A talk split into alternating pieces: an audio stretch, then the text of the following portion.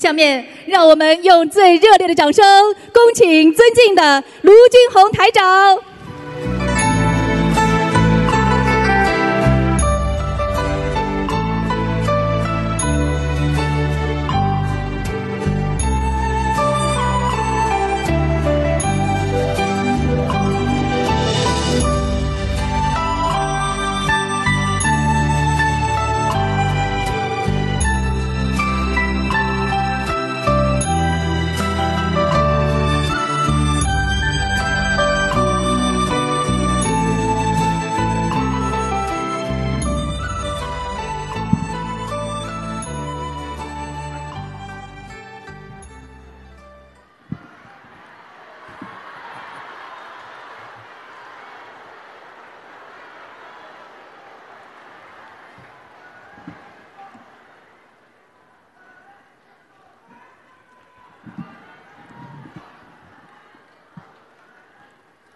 红尘滚滚，轮回道，破迷开悟，佛奥妙。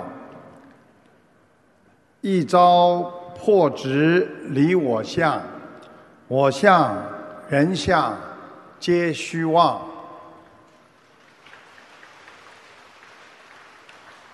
感恩大慈大悲救苦救难广大灵感观世音菩萨。感恩十方三世一切诸佛菩萨龙天护法，感恩各位嘉宾、法师和来自世界各国的佛友们、义工们，大家晚上好！很高兴这次能够来到马来西亚，与大家一起学习。佛教精髓和中华传统文化，让观世音菩萨的智慧和慈悲洒满人间，普度众生。人生无常，我们所拥有的一切——房子、车子、物质和名利，在疾病。和灾难面前，可能会瞬间化为乌有。医学专家表示，心血管疾病、癌症和艾滋病是二十一世纪人类的主要死亡的原因。艾滋病已经导致超过了三千五百万人死亡，全球。有四亿的忧郁症患者当中，有近一半的人分布在东南亚和西太平洋地区。在欧洲很多国家的忧郁症已经成为自杀的主要原因。仅仅德国每年就有一万两千人自杀。现代人烦恼嗔恨心不断，欲望得不到满足，就会做出很多极端的事情。就在上个月，美国佛罗里达州的一名十七岁的高中女生叫阿丽莎，她吸毒成瘾，偷偷的。用自己父母的信用卡付款去雇佣了两个人来谋杀他自己的父母，没想到谋杀计划被同学发现举报，现在他的父母亲已经对他提出了刑事指控，如果罪名成立，他将面临三十年甚至终身监禁。在今年的八月十八号，俄罗斯一名十六岁的优秀学生，因为小二十岁的双胞胎的弟弟夺走了母亲对他的爱，他丧失理性，居然挥舞着斧头砍死了妈妈和双胞胎的弟弟。祖父母一家五口之后自杀身亡。我们每个人的思维，如果想不通，就会走向死胡同。所以在心理学家认为，一个人不能经常想不通，经常想不通就会走向死亡，会做出很多偏激的事情。其实，一个人的快乐，不是因为他拥有的多少，而是因为他计较的很少。人间的苦难并不可怕，而可怕的。是我们没有智慧来跳出我们心灵的牢笼，要懂得吃苦就是宵夜，吃苦之后，你才会转烦恼为菩提，找到一条解脱之路啊！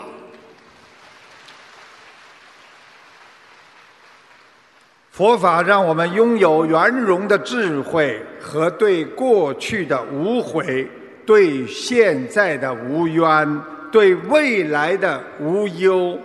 众善奉行，诸恶莫作，这就是人间的智慧生活。学佛人一生当中，心智的发展最重要。因为人与环境的接触啊，靠的就是你心理智慧的成熟和平衡。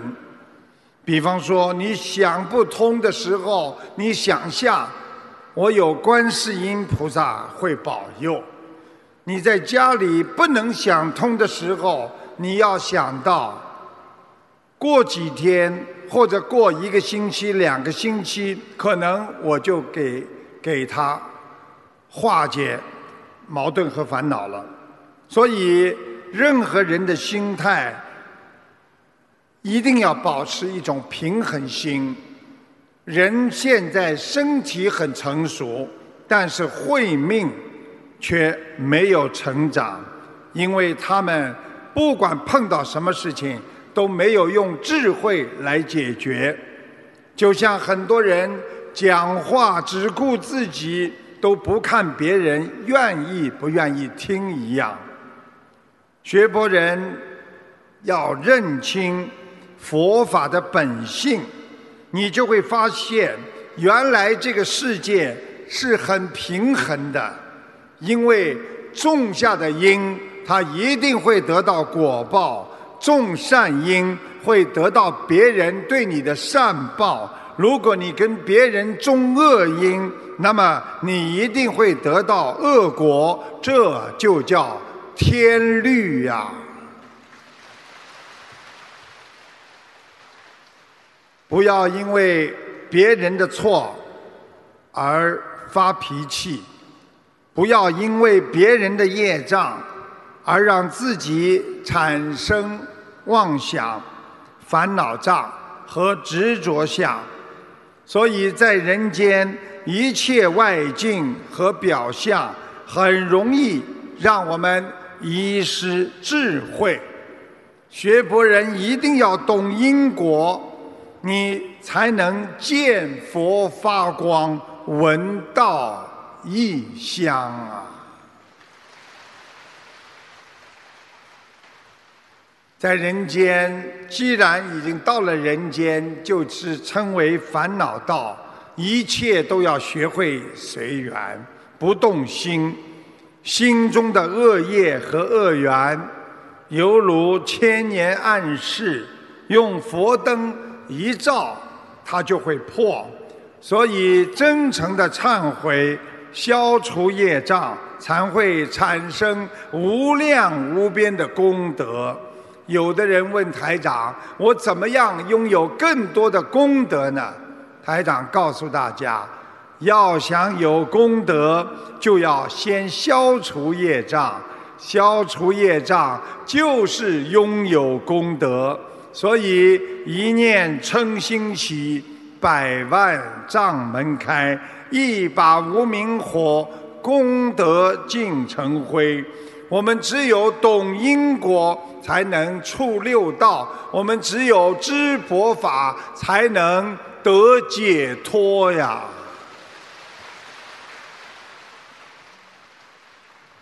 有一位年轻人向清净法师诉苦，他说：“由于自己性格耿直，心直口快，到处得罪人，事事不顺利。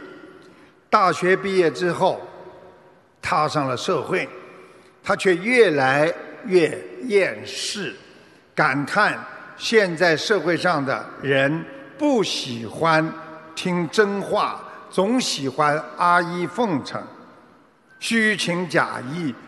他跟法师说：“我不知道未来的路应该怎么走，真的希望走进深山，远离这个世界。”清净法师讲了一个故事，说，在当年的南岳，怀让禅师。欲传灯给马祖道一，看到马祖道一始终坐在那里打坐，怀让禅师跟他打招呼，马祖也不理不睬。怀让禅师一想，就拿了一块砖，在马祖面前地板上在磨。马祖忍不住问了老法师。你在干什么呢？啊，我在磨砖做镜啊，就是把砖头啊，在磨磨到像面镜子一样。结果呢，他就问了：砖头怎么能磨成镜子呢？你开什么玩笑？法师说：那我问你，你在干什么呢？他说：我在打坐。你打坐为了什么呢？呃，为了成佛呀。既然砖头磨不成镜子，难道你打坐就能成佛吗？马祖愣住了，问：“那么我应该怎么样做才对呢？”怀让说：“比如牛拉车，车不走，是打牛还是打这辆车呢？当然是打牛了。”怀亮说：“可你现在……”明明是在打车，清净说：“我们自身是牛，客观条件就是车，是打牛还是打车，显而易见。”这个故事就是告诉我们：我们人应该从自我身上找毛病。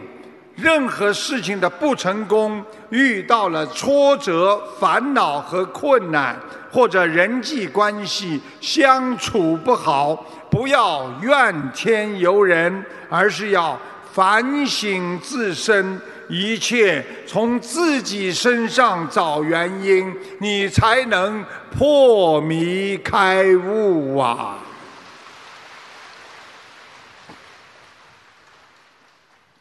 人看不到自己的缺点，就像我们眼睛看不到自己的眼睫毛一样。有一个女同事，眼看就要四十岁了，各方面条件都不错，但每次去相亲约会之后，没有一个人再会约他的。别人也不跟他讲为什么不想再见他的理由。他的同事看他可怜，就让自己的老婆陪这个女同事去看电影。没想到老婆回来就跟他说：“你的同事啊，难怪没人要他呀！你看人家看电影都是买个爆米花呀、零食什么的。”没想到你这个同事啊，捧着两盒臭豆腐干，整个电影院的人都在找谁把鞋子脱了，太丢人了。人就是不知道自己的错，才会犯错。要学会尊重别人，尊重别人那是一种教养。我们没有一个人可以做到尽善尽美，只有学会尊重别人，才能赢得别人对你的尊重。记住了，尊重别人就是尊重自己呀。在一九六一年的冬天，当卡车司机的父亲出了车祸，失去了一条腿，他们家里的家庭失去了经济来源，每天的餐桌上都是母亲捡来的菜叶和打折处理的咖啡，餐餐都难以下咽。父亲失去了生活的信心和勇气，每天借酒消愁，变成了一个酒鬼。他十二岁那年的圣诞夜，家家美食飘香，唯有他的母亲因为借不到钱而愁眉不展。父亲大发雷霆，骂他们都是些笨蛋。无奈的母母亲只能驱赶他们的孩子到街上去玩。肚子饿的咕咕叫的三个孩子，其中有一个男孩发现商场门口促销品琳琅满目，一个念头瞬间在他的心中产生：他让弟弟和妹妹先回家。而自己一直注视着那一罐包装的精美的咖啡，他太想拿回去让父亲开心一下。他快速的拿起那罐咖啡，塞到了棉衣里，不巧被店主看到，店主大声的喊着：“抓小偷！”他撒腿就跑。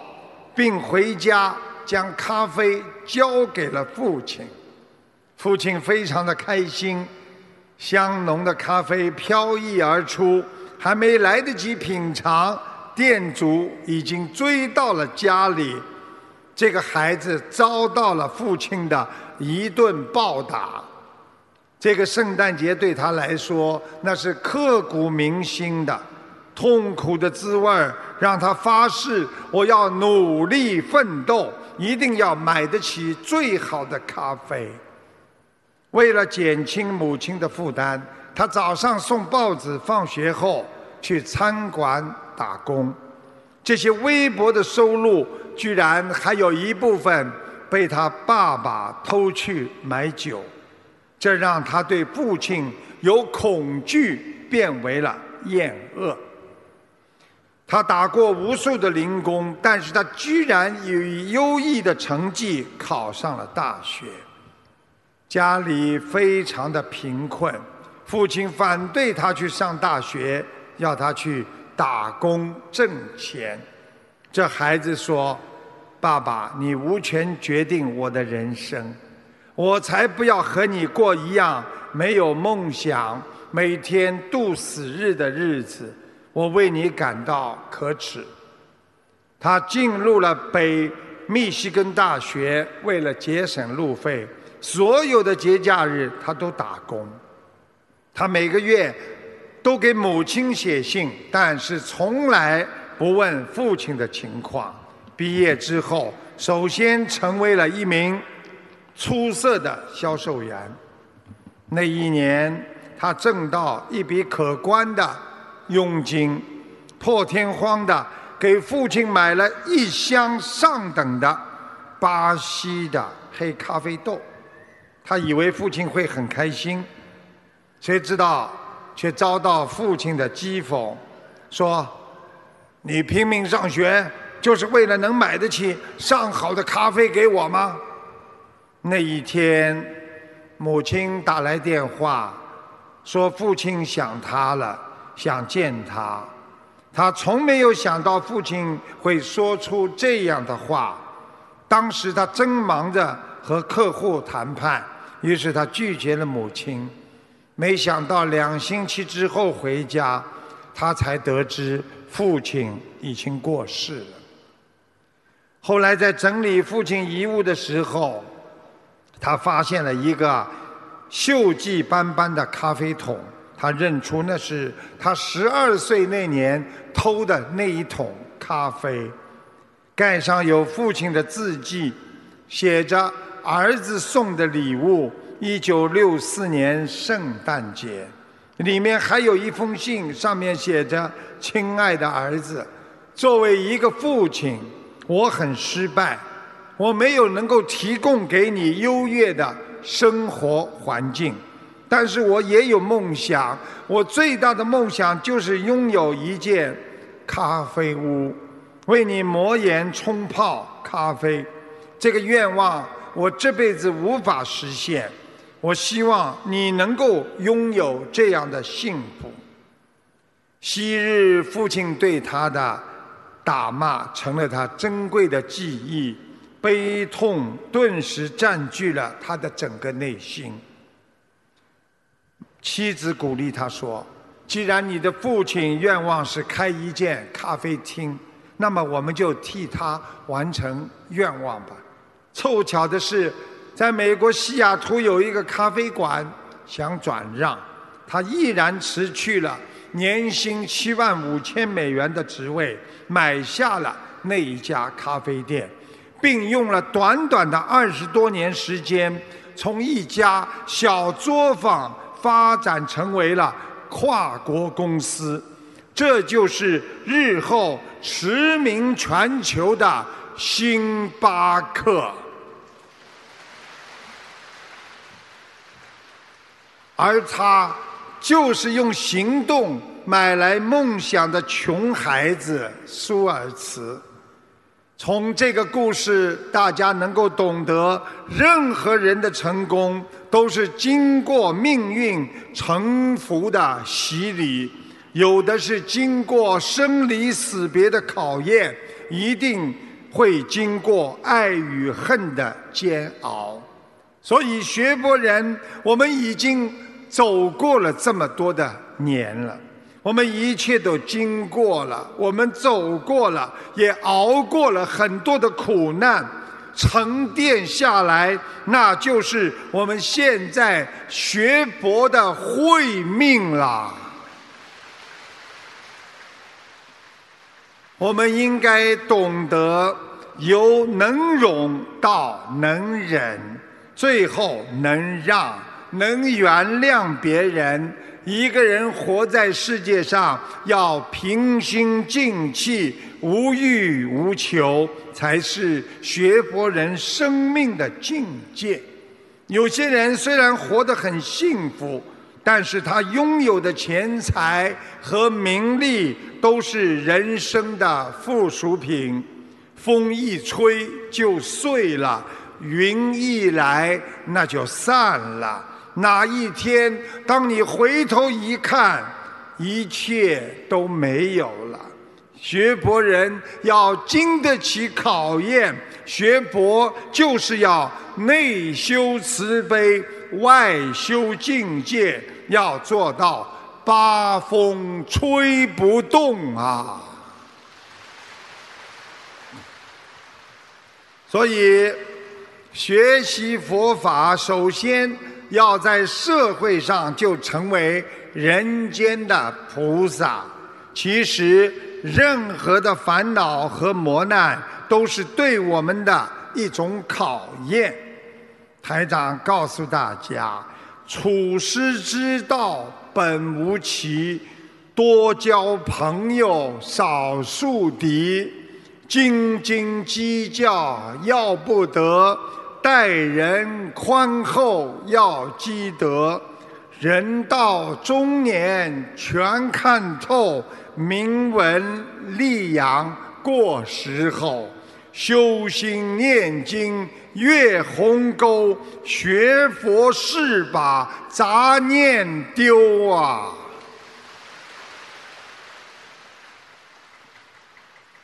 还有呢。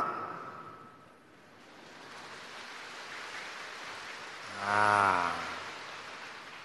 半梦半醒半是仙，人间凡事如云烟。放生许愿禅心在，心中心中清净无灾害。睡前原谅众生业，醒后重生菩萨现。怨恨烦恼是包袱，随手就扔，不在乎。我们人最不了解的就是自己。有一个妻子，有一天心血来潮，她站在镜子前面，仔细端详着自己。她突然发现自己的脸竟是那么的难看和丑。突然，她放声大哭起来了。坐在一旁观察已久的丈夫说：“哎，好了好了。”你偶然照一次镜子就那么伤心，我天天看着你，我非常的难过，又该怎么办呢？我们人要懂得自我检查、自我调节，别人不说你缺点，并不代表你没有缺点。别人不讲你有业障，并不代表你没有业障。要学会克服自己的无名习气，常回头看看自己的一生啊！你到底行了多少善？你到底做了多少恶？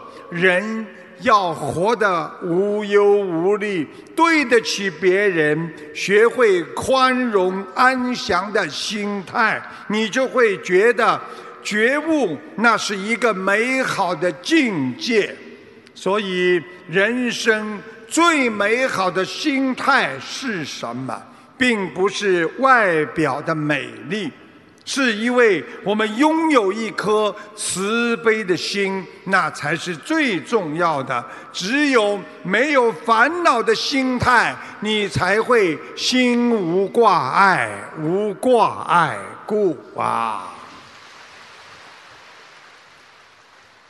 有一个灰心丧气的青年人，因为他的科举没考上，颓废，一蹶不振。整天关在屋子里抱头痛哭。有一天，一位老者跨进门，语重心长地对他说：“孩子啊，假如山上滑坡，你该怎么办呢？”年轻人说：“啊，那我就往下跑啊！”老者仰头大笑：“哈哈哈，年轻人。”那你往下跑，就会葬身在山中了。就算山上滑坡，你应该往山上跑。你只有勇敢的去面对它，才有生还的希望。天下事皆然呐！说完，飘然而去。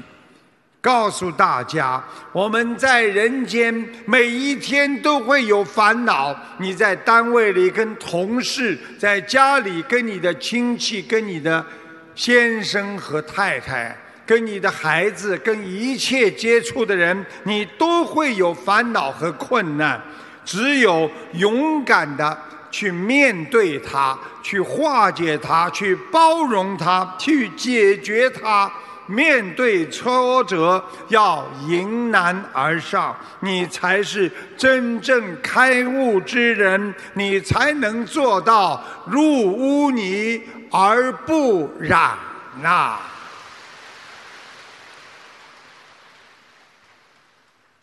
呃，有一个同修打进电话，说自己身上有个灵性啊，这个跟了他好多年了，台长呢看出这个灵性是他。前世欠的情债，从小就跟着了，导致他整天疑神疑鬼，已经有了前期忧郁症了，并且灵性在他身上有劫的时候就会拉他，让他吃亏呀、摔跤啊。台长还看出他肠胃不好，想经常眼睛干、头痛，因为以前吃活海鲜有小灵性，请大家听一下啊录音，谢谢大家。师傅，我是八四年属鼠的，我身上有一个灵性，他他跟了我很多年了，很多年让了你，让你整天疑心生暗鬼了，整天疑心病重的不得了啊！是的，师傅，你已经有忧郁症啊，前期的忧郁症听不懂啊，我知道，师傅，怀疑这个怀疑那个的，好像总是人家要搞你一样的。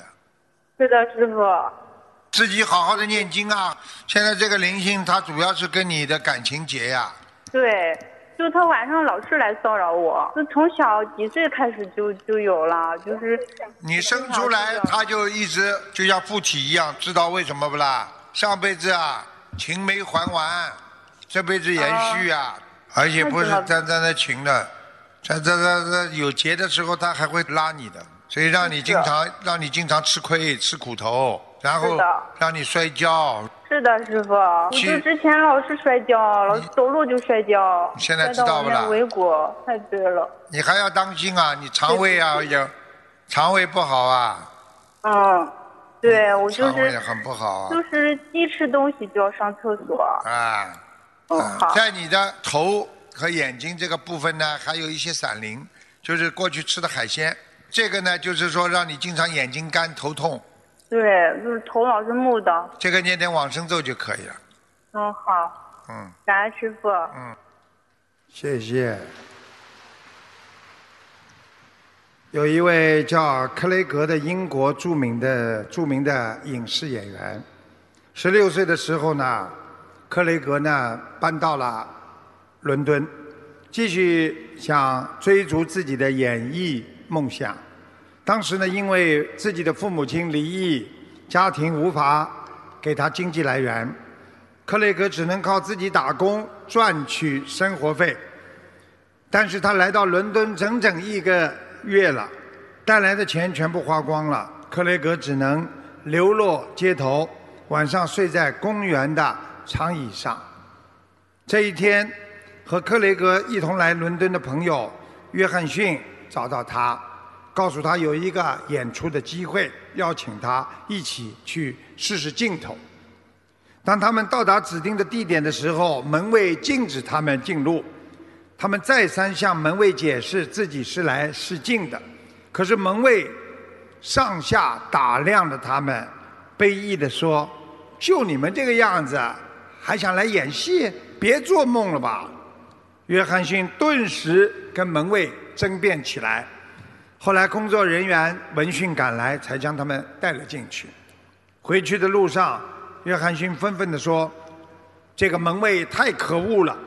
别人进去的时候，他们彬彬有礼；轮到我们，他却人眼相待，这对我们太不公平！我要投诉他。”约翰逊不停地抱怨，克雷格没有讲一句话。这时候，约翰逊感到非常奇怪：难道你就不生气吗？有什么好生气的？你看看我们，浑身上下脏兮兮的，难免会让人家产生质疑。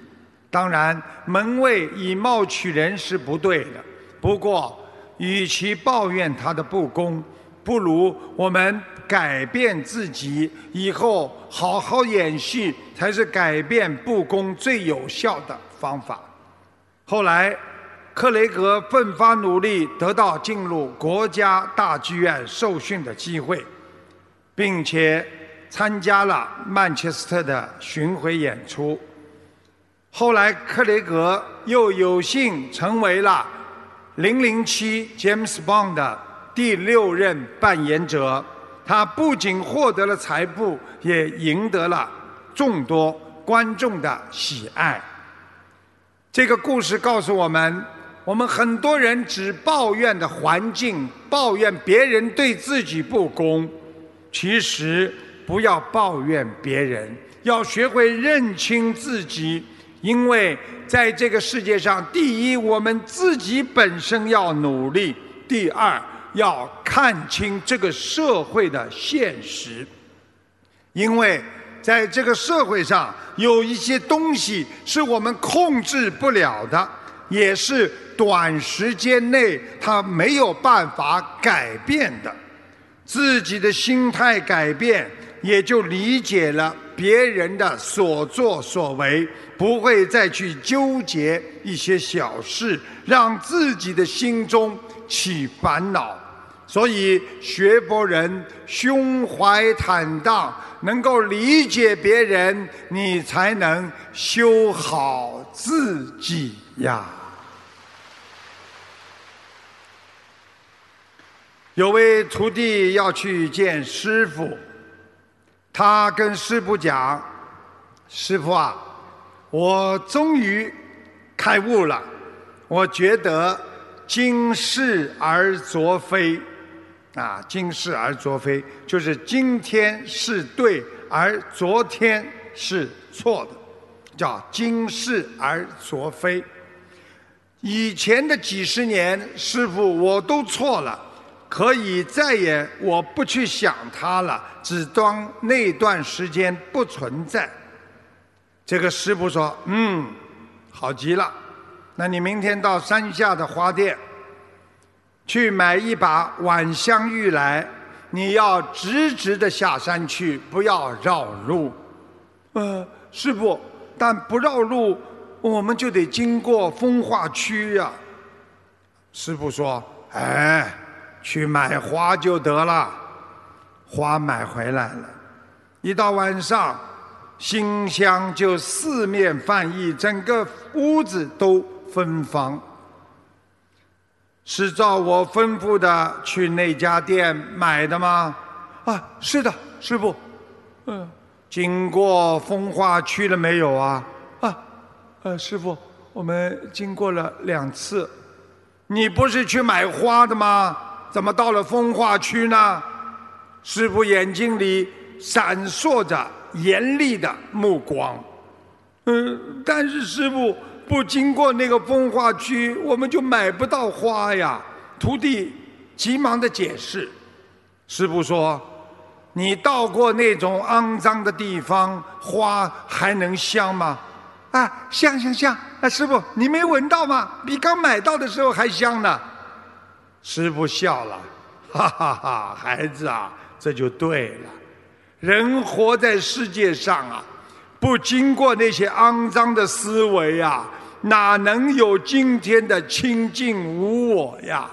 你没有迷失的痛苦，哪有寻找到佛法的欢喜呀？人生都有很多的过去，有些虽然过去了，但是那段过去，我们不得不承认它的存在。只是今天我们学会放下了，因为我们要出污泥而不染的修成一朵莲花呀。这时候，师傅露出慈悲的笑容说：“啊，我给大家打出来看一下，大家把这几个字打出来，给大家放一下。嗯，有了吗？”有啦，觉今是而昨非，这句话什么意思？就是你觉悟的是今天，而昨天还不是，是觉今而昨非，并不是昨天，是今天觉悟了，啊，虽然开悟啊，而昨天不是，虽然是开悟，但是它不是大彻大悟，啊。接下来，大悟就无所谓昨非，就是说，如果你开悟的人，你觉悟了，你就无所谓昨天你是不是做错了。所以我们很多人今天在修心，明天还在想着自己过去那些痛苦的事情。你要是真的开悟的话，你就不会拥有昨非，就是不会拥有昨天的错误。但今世里有昨非呀，也就是说，但是今天我们的觉悟里面有昨天的不对呀，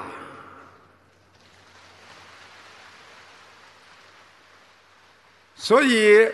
没有一朵莲花能够否定曾经污泥的存在，没有一个今天的果实能够否定昨天的种子。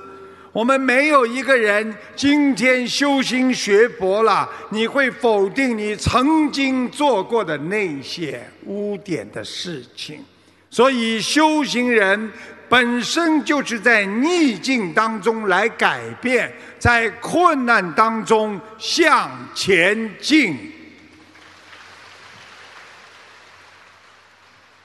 我们过去做人，那是一副凡夫相啊。现在我们学菩萨了，有一个修成正果的一个过程的菩萨相。所以修行人要将所学的佛学理论，哪怕是遇到自己利益的时候，都必须要用意念来。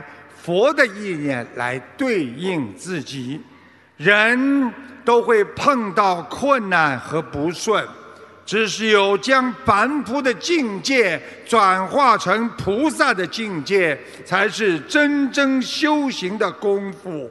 否则，你一辈子学佛就叫空谈佛法呀。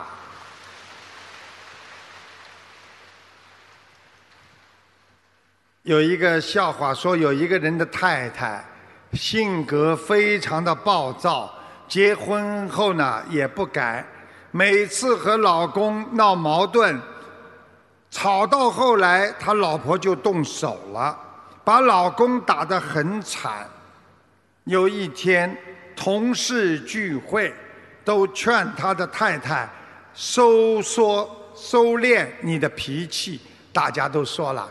哎呀，你老公蛮好的，你不能再这么骂他打他了，否则时间长了，这么好的老公，要是哪一天打跑了，你以后哭都来不及呀。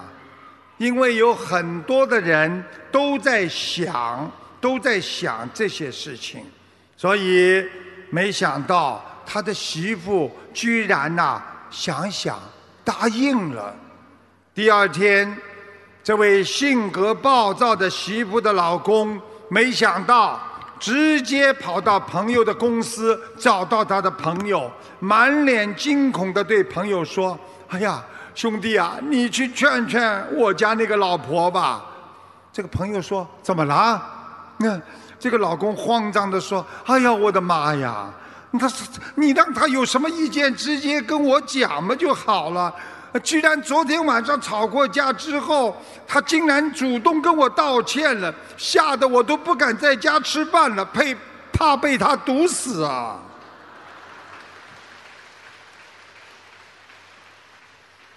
这个笑话告诉我们：我们人整天在自寻烦恼，其实活在人间，任何事情都会改变，就是你现在处在。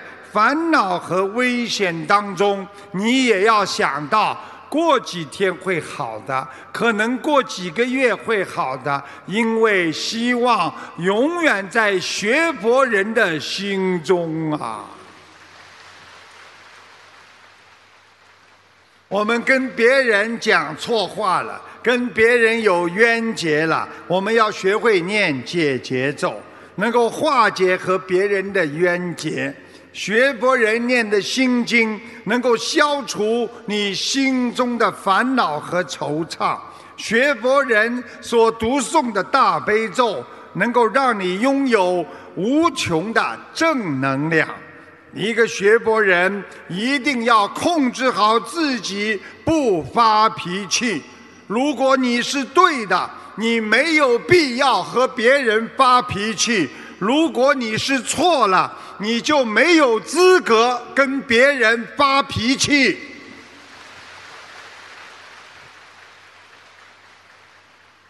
人生的财富，不是你拥有多少钱、拥有多少不动产，而是你帮助了多少人，你慈悲过多少人，你的善良曾经影响过多少人。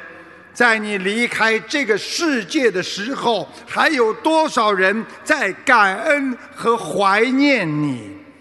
所以遇事不要急躁，劝人不要过早的下结论，尤其在你生气的时候，你不能马上的去决定一些事情，要学会换位思考，大事化小，小事化了，要把复杂的事情我们简单的去做。而在生活当中，有些人就是喜欢把简单的事情去复杂的去做。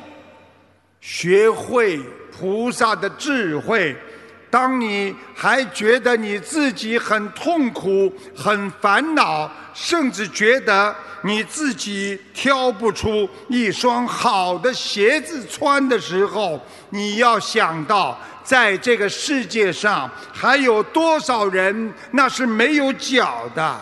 所以，学会珍惜现在。珍惜你家里的人，珍惜你周围的朋友，珍惜曾经帮助过你的人。要懂得，一个人会珍惜别人，他就会懂得感恩。有感恩心的人，他一定会有慈悲心啊！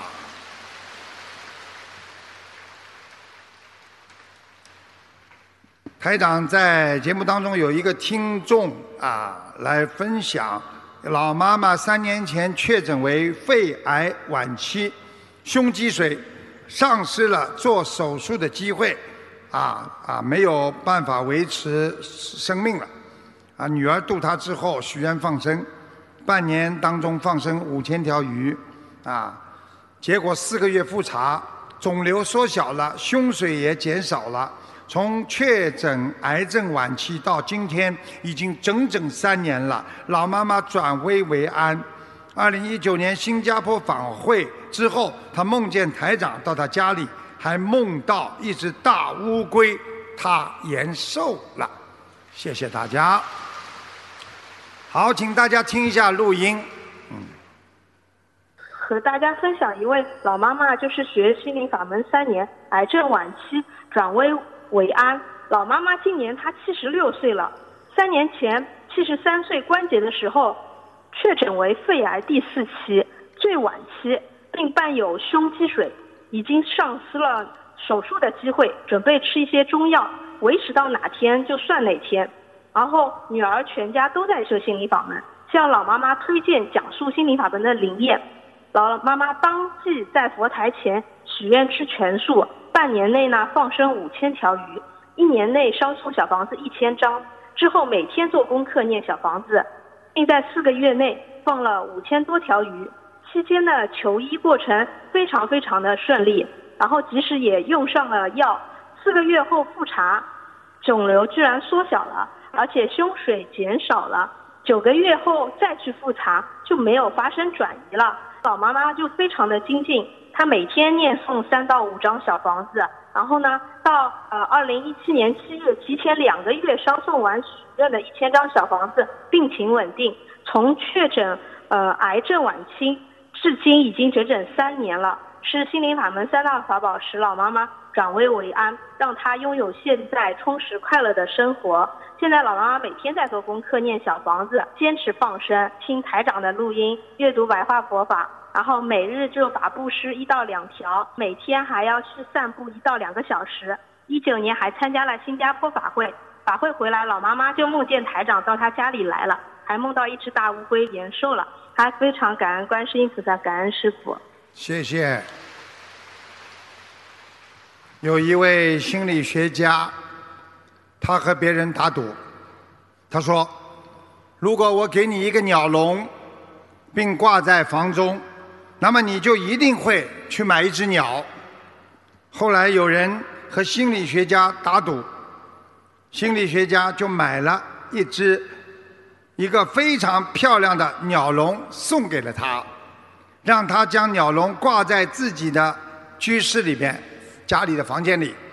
结果是那个同意打赌的人最后不得不买来一只鸟装在了鸟笼里。原来是为什么？因为凡是到他家来的人进门之后，看见的空的鸟笼，总要问：“你的鸟呢？”哎，你的鸟什么时候死了？每次都这么问，他每次都这么解释，还是问到每一次这么样的问题，因此搞到他心烦意乱，懒得再费口舌，干脆买了一只鸟。心理学家后来说，这个原理就是告诉大家，我们人总是先在自己头脑中要有一个印象。就像挂上一个鸟笼一样，后来你就一定会在鸟笼里装些什么东西。就犹如一个人对别人有看法，你就会不断的在这个看法当中，慢慢的憎恨他，慢慢的嫌弃他，去啊烦恼他。鸟笼也是这样，你在头脑当中挂上这么一个鸟笼，就犹如人。啊，慢慢的有这么个概念。如果你有一个好的概念，就是要相当于你在你的脑子里，这个鸟笼成为了你的一个理想。其实，每一个理想的实现，都是要在脑子里先有这个概念。设想一下，如果我们人类没有千里眼，没有顺风耳的设想，又怎么会有现在的电视机和各种缤纷的通讯设备呢？如果人没有长命百岁的梦想，又怎么会不断的有新的抗菌药问世呢？如果人类没有想飞天的想象，又怎么会制造出宇宙飞船呢？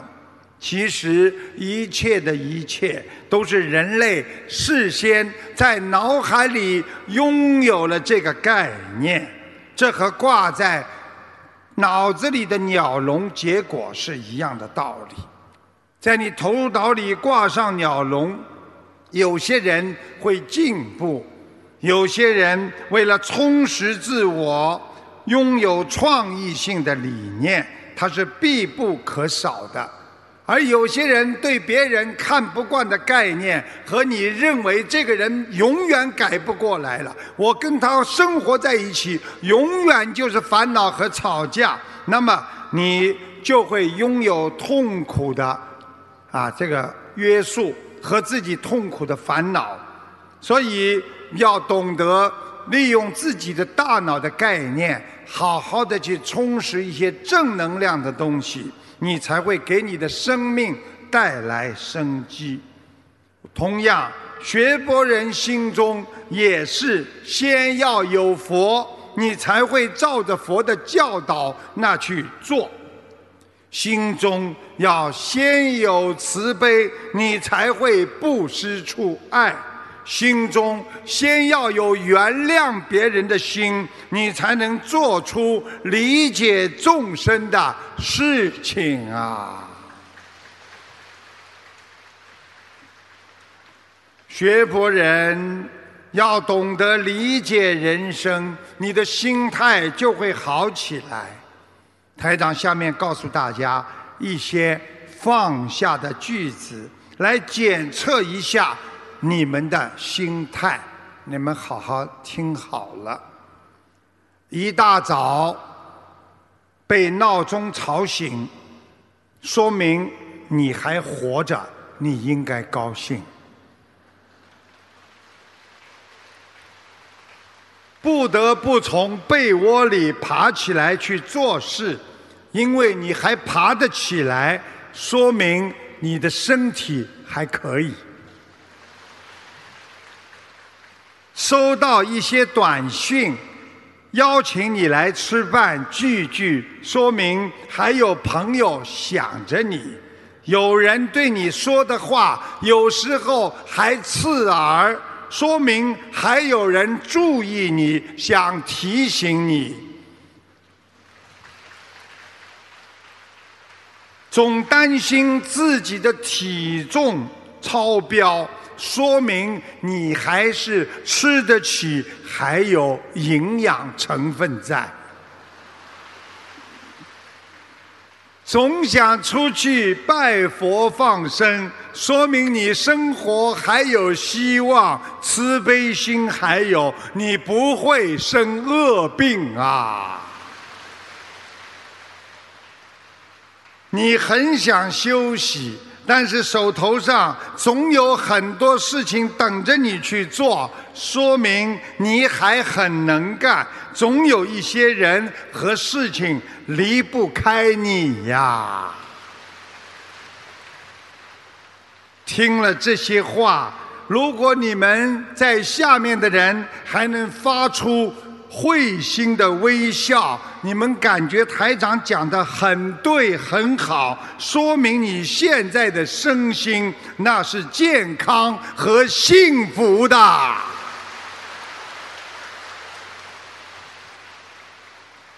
所以想得开放得下，人生就是一辆快车，要好好的。把握住每一个啊过程。有一位年轻人去请教一位智者，他问那位智者说：“啊，那个智者先生，我不停的行走，我在人生从来没有停下过，可为什么总是难以抵挡预定的目标实现？讲到底就是没有实现目标吧。”智者给年轻人讲了三个小故事，很短的。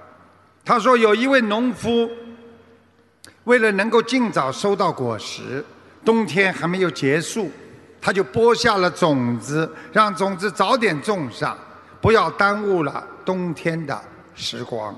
可是最后那些种子全部地被地里的寒气给冻死了。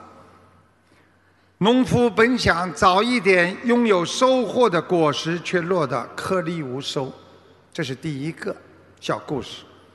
第二个，有一位游客，他行至河边，急着要想到对岸，可是这时候风高浪急，船不能过。老艄公告诉他：“先生啊，你等一会儿，风也许就会停了。”可这游客说：“我不能等，不能耽搁。”他就顺着上游去寻找桥去了。他还没有过了一个时辰，风就停了。当老艄公划着船安全抵达对岸的时候，那位游客还在苦苦地寻找着过河的桥呢。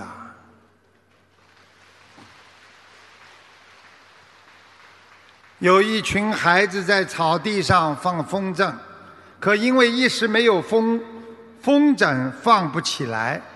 有一位孩子的耐心不够，非常着急。他心想：这里没风，说不定山顶上会有风。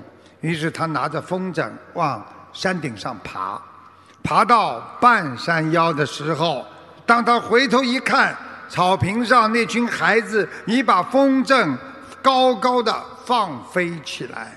讲完这个三个故事，这个智者说：“孩子啊，等待是另外一个形式的进步，它有时候甚至比进步更加的快捷和重要。”听完智者的话，年轻人就明白。自己之所以总是难以实现预定的目标，是因为自己放弃了等待，放弃了另外一种形式的进步。我们学佛人也是这样，我们每天念的阿弥陀佛，就是在种下你善良的种子，结果不会马上出来。我们每天拜着观世音菩萨，求着大慈大悲观世音菩萨能够化解我们一切灾祸的时候，我们在种下善良的种子，但是结果不会马上显灵，因为它终有一天会时辰到了，让你走向西方极乐世界和解决你人生一切的烦恼。你只要每一天的慈悲，每一天的念经，你好好的去种这些善种，你一定会等到的。那就是花，终有一天会开，你终有一天会脱离人间的苦海呀。我们人每一次的感情，因为我们太固执。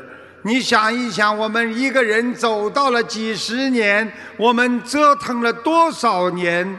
我们生活、工作、学习，当然都会出现很多的裂痕。所以要经得起时间的考验。人生如戏，别总想当主角。树大招风，会损伤你的机体。等待，那是有智慧的延续。只有经过长期的修心学佛，你才能达到心灵的净土化。只有经过时间考验的戒律，以戒为师，你的内心才会变得越来越。明心见性啊！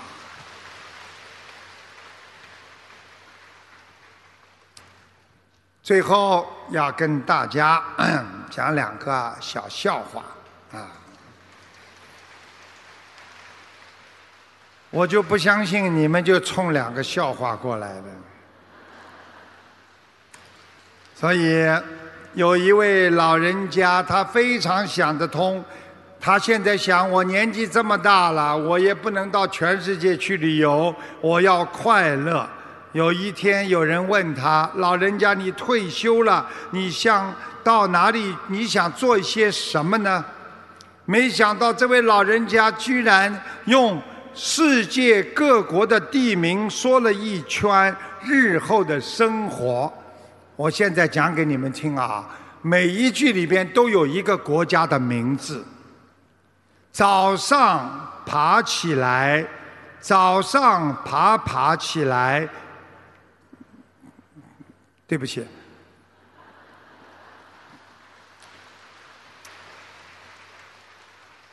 早上爬爬新加坡，看看能不能捡到比利时，顺便在阿根廷坐坐。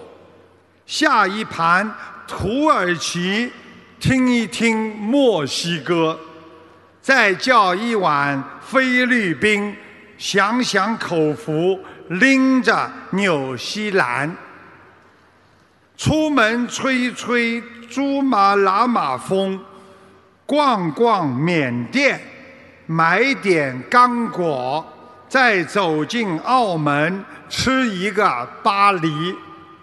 晚上逛完瑞士，累出一身阿富汗，还得去上伊拉克，打打内蒙古。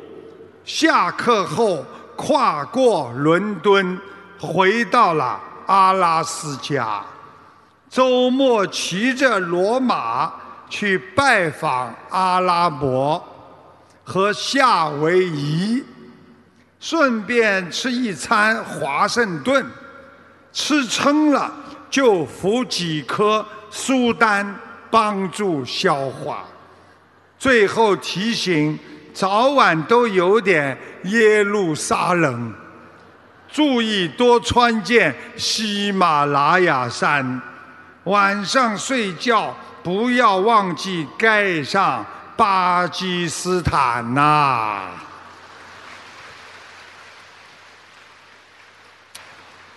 好，第二个笑话，啊，第二个笑话是最后一个字大家才笑的，啊，这个就算讲的不好，笑不出来，你也得给给点鼓励吧。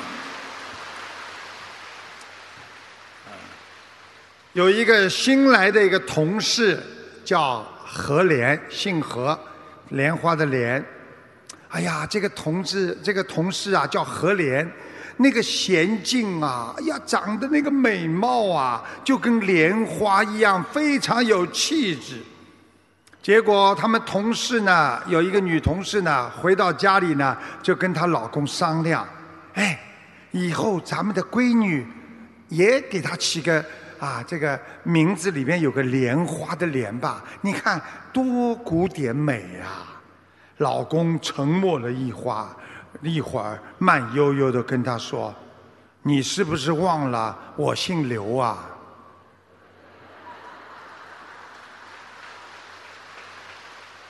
没听懂啊？如果他姓刘，叫莲不叫榴莲啦。所以人生短短几十年，不要给自己留下很多的遗憾。日出东海落西山，忧愁也是一天，欢喜也是一天，何不选择欢欢喜喜过一天呢？所以别人让你生气，你没有必要回过头来看一看骂你的人是谁。学佛学法最重要，要懂得世界上什么样的东西最好，适用你的东西最好。所以，我们一定要学会慈悲喜舍，适合你的比名誉钱财更重要。学佛能够让我们消除烦恼，一个能够解决自己烦恼、消除自己烦恼和业障，能够救度更多的众生，就是你最适合你的法门。所以，心灵法门爱国爱民、遵纪守法，让我们学会帮助别人、广结善缘。人生难得经已得，佛法难闻经已闻。放下才能解脱，离苦才能得乐。希望我们在观世音菩萨的佛光普照下，一世修成，永断轮回。谢谢大家，谢谢大家，谢谢大家来看、来参加那个马来西亚的这个法会，感谢大家啊！希望大家好好学佛，好好修心啊！菩萨一定会保佑你们的啊！今天晚上菩萨就来了很多。释迦牟尼佛和弥勒佛、观世音菩萨全部到了，你们自己会有感觉的，非常热，会得到加持的。这两天他们马来西亚啊，给大家每个人都准备很多的饭呐、啊菜啊，要多抱抱抱有一点感恩心啊，感恩每一个人。师父也是很感动，今天早上六点钟就有几千个人来排队了，为了早一点能够进来。啊，拜佛念经，所以师父很感恩大家，希望大家好好学佛修心。你们跟师父广结善缘，我告诉你们，师父真的救你们以后，不可能是肉身的。你们如果有本事呢，身体不好呢，师父到你梦里来了呢，我告诉你啊，保证你好，听得懂了吗？好好学佛修心啊，一定要好好修啊。这两天大家会很开心的，师父准备了很多。好的啊，这个佛言佛语给大家，能够提升大家的境界。希望大家广结善缘，弘法度众，每个人都要精进努力，在这两天好好的学佛修心啊，少谈人间事，多谈菩萨的事情，你就会成为人间菩萨。嗯，谢谢大家，好好努力，好好学佛，好好修心，明白了吗？啊，众生。一定可以度的，只是时间问题。师父告诉你们一个啊真实的事情，也就是说，一个人当你们在求菩萨说：“我某一件事情，观世音菩萨，你一定要保佑我，让我把这件事情能够解决啊！”我告诉你，只要你求的许愿力的那一天，你解决时间已经定下来了，只是你们不知道而已。今天我透露这个天机给你们听听，你们一定要坚持。因为只要你许愿的那一天，你就有解决问题的这一天。大家听懂了吗？啊，我告诉你，不要担心，等，好好的修行，等一定能解决的。很多人一辈子解决不了，就是等不了，所以业障爆发。所以希望你们好好的等，一定要坚持，一定要努力。我告诉你，当你许愿，观世音菩萨，因为观世音菩萨有求必应，所以希望你们一定要相信观世音菩萨，好好修心。你们走到今天，全部都是观世音菩萨慈悲加持的，否则你们还会有很多的人间磨难的。所以希望你们好好改变自己，好好修心。这几天很多菩萨都来，很多的菩萨，我告诉你们，很多的龙天护法早就到来了。希望你们好好努力。今天我刚刚讲的斗战胜佛，连济公菩萨都来了。希望你们好好努力，一定菩萨一定加持你们。你们的师父也是不舍得你们，师父很爱你们的。所以我一听到早上六点钟就来排队了，师父心里就很舍不得你们。希望你们好好努力，好好念经修心，师父一定会跟你们站在一起，一定跟你们共勉，一定要一世修成，我们一起以后到天上去。到了最后到天上去的之前，师父以后年纪大了，我相信在马来西亚也会有一个很大的观音村，啊，很大的。如果你们只要还活着，你们只要还在念经修心，你们就可以经常跟师父在世界各个国家的这个观音村里边一起生活，啊，一起永远在一起，一直我们到天上。好好修心了，爱国爱民，遵纪守法，心灵法门就是好。